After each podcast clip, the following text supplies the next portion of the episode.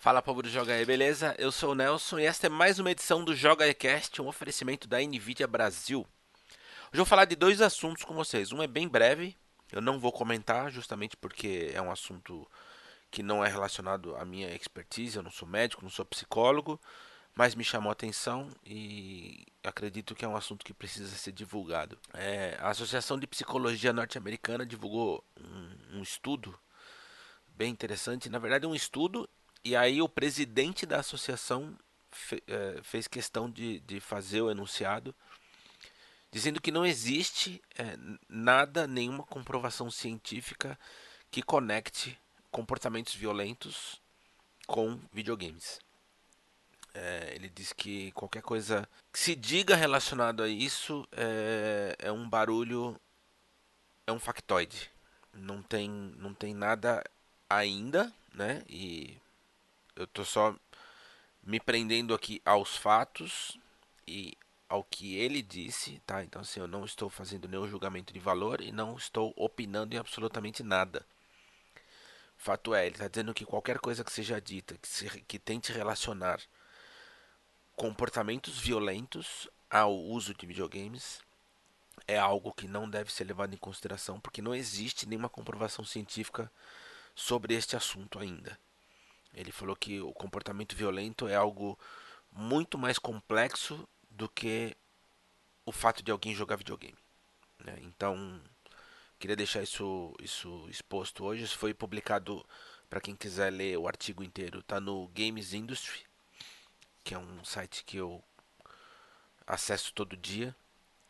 É, é uma matéria não muito extensa, bem, bem curtinha, inclusive mas que me chamou a atenção e eu, e eu quis trazer para conversar com vocês sobre isso, porque é um assunto que está sempre em pauta, né?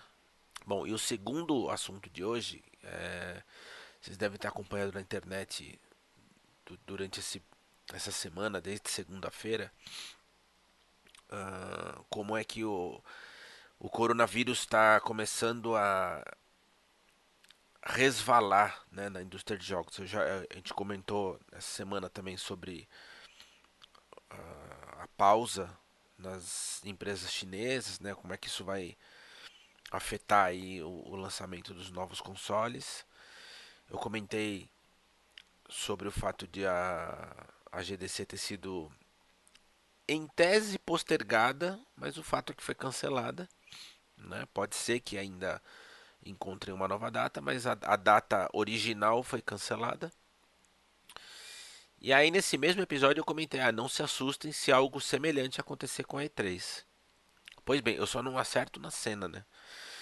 É, ontem, quarta-feira, o governador da Califórnia, o nome do sujeito é Gavin Newsom, ele declarou estado de emergência no estado norte-americano.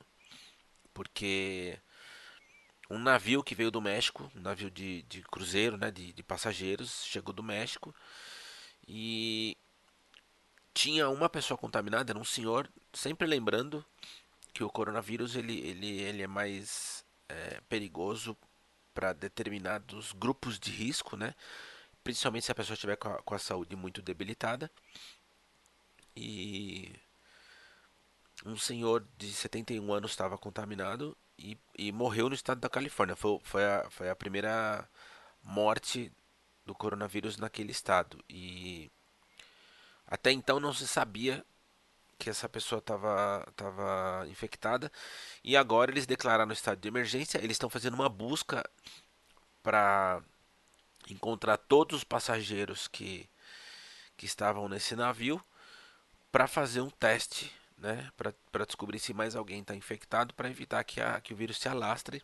Bom, fato é, foi declarado estado de, de emergência na Califórnia e ontem mesmo a ESA, que é a organizadora da, da E3, avisou que está observando de perto né, essa situação, principalmente por conta do, do estado de emergência que foi declarado e está discutindo com as empresas envolvidas que a ideia deles é manter a data da E3, né? Enfim, eles ainda estão vendendo ingressos. Tem uma parcela que eles vendem agora para o público, né? tudo correndo dentro dos conformes, porém eles estão observando de perto essa situação, o que significa dizer nas entrelinhas é que existe a possibilidade de que a E3 seja um postergada ou dois cancelada. É, bom, essa é a notícia.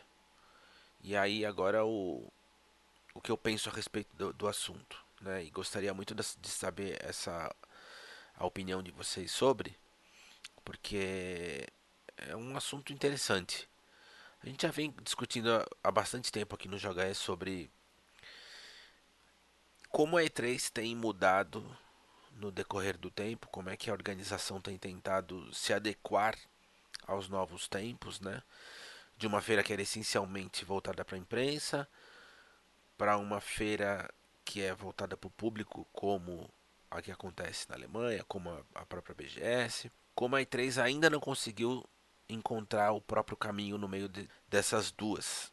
Né? Eles têm tentado abrir um pouco para o público e ao mesmo tempo manter os jornalistas, mas aí em alguns anos eles restringem o número de jornalistas, mas não aumentam o número de, de ingressos para o público. Então assim fica aquela coisa meio nem lá nem cá. Enquanto isso, certas empresas vão se ajeitando para tentar de fato atender mais ao público do que à imprensa. Então, por exemplo, a Electronic Arts já há alguns anos vem fazendo aquele evento externo. A Ubisoft mezzo a mezzo, né? Porque eles fazem um, um, umas apresentações externas, mas ao mesmo tempo permanecem dentro do, do evento. A Microsoft não fica dentro do evento, mas tem o prédio ao lado, que é deles, e, e eles fazem o, o, evento ali. A Sony já não participa, a Nintendo já não participa. Fica o questionamento. Numa event, num eventual cancelamento da E3, é, do meu ponto de vista, né? Me parece que as empresas vão notar que não fará falta o evento. Eles vão economizar uma grana violenta, tanto de para quem participa né, no Convention Center de aluguel de, de stand, montagem de stand, enfim, toda a, a grana envolvida para participar de um evento desse porte. E ao mesmo tempo eles vão perceber que um eventual anúncio online, por exemplo, uma transmissão online, mais ou menos nos moldes como a Nintendo tem feito. A Sony tem tentado seguir esse caminho, mas eu ainda acho muito frio. Mas o fato é, algumas empresas estão se adequando a esse, a esse novo modelo, que é conversar diretamente com o consumidor num custo baixíssimo, que é transmitir online. E aí a dúvida é, se a E3 2020 for cancelada, vai ter força para voltar em algum momento ou de fato isso vai acabar? Porque se as, se as empresas perceberem que por um custo baixíssimo eles vão conseguir alcançar um bocado de gente globalmente de forma praticamente instantânea, qual vai ser a função da existência da E3? Me parece assim meio que chegado o momento de o fim de uma era, sabe? É, fico feliz de, de, de ter feito parte dos jornalistas que cobriram a E3, fui em alguns anos lá cobrir e, e, e, pude presenciar essas mudanças ano a ano, mas me parece que caso aconteça de fato esse cancelamento, é, não haverá uma segunda oportunidade, vai ser um cancelamento do tipo se finir. Pode acontecer, evidentemente, de tudo que eu estou falando aqui ser uma grande bobagem, é óbvio, de que mesmo que seja cancelado o evento continue ou que se criem é, menores versões da E3, quem é que sabe, né? Mas honestamente falando, do meu ponto de vista, se esse cancelamento persistir, né, se ele existir, em princípio, né, vamos deixar claro que a notícia ainda não foi confirmada, mas onde há fumaça, normalmente há fogo, né? Então me parece que de fato há um problema muito sério. Se essa, essa bendita epidemia desse vírus persistir e se alastrar pela, pela Califórnia, eu acho pouquíssimo provável que esse evento aconteça. E aí é babau. Então eu gostaria muito de saber a opinião de vocês a respeito disso. É, numa eventualidade de a E3 ser cancelada, vocês vão sentir falta? Os eventos transmitidos ao vivo resolvem a questão, resolvem a, a ansiedade de receber a informação, porque no meu ponto de vista o importante são as informações. É, então eu queria muito saber a opinião de vocês de verdade. Quem estiver ouvindo e quiser deixar um comentário, vai lá no canal do YouTube. Se você já estiver no YouTube, aciona os comentários aí, manda bala na, no, na tua pensata. Só lembrando mais uma vez do nosso grupo no Facebook. Se você ainda não assina o canal, por gentileza, e gostar do nosso conteúdo, assine, compartilhe, espalhe a palavra do videogame para os amigos, né? E eu fico por aqui. A gente se vê amanhã novamente. Esse aqui é o Joga Cast, oferecimento da Nvidia Brasil. Até.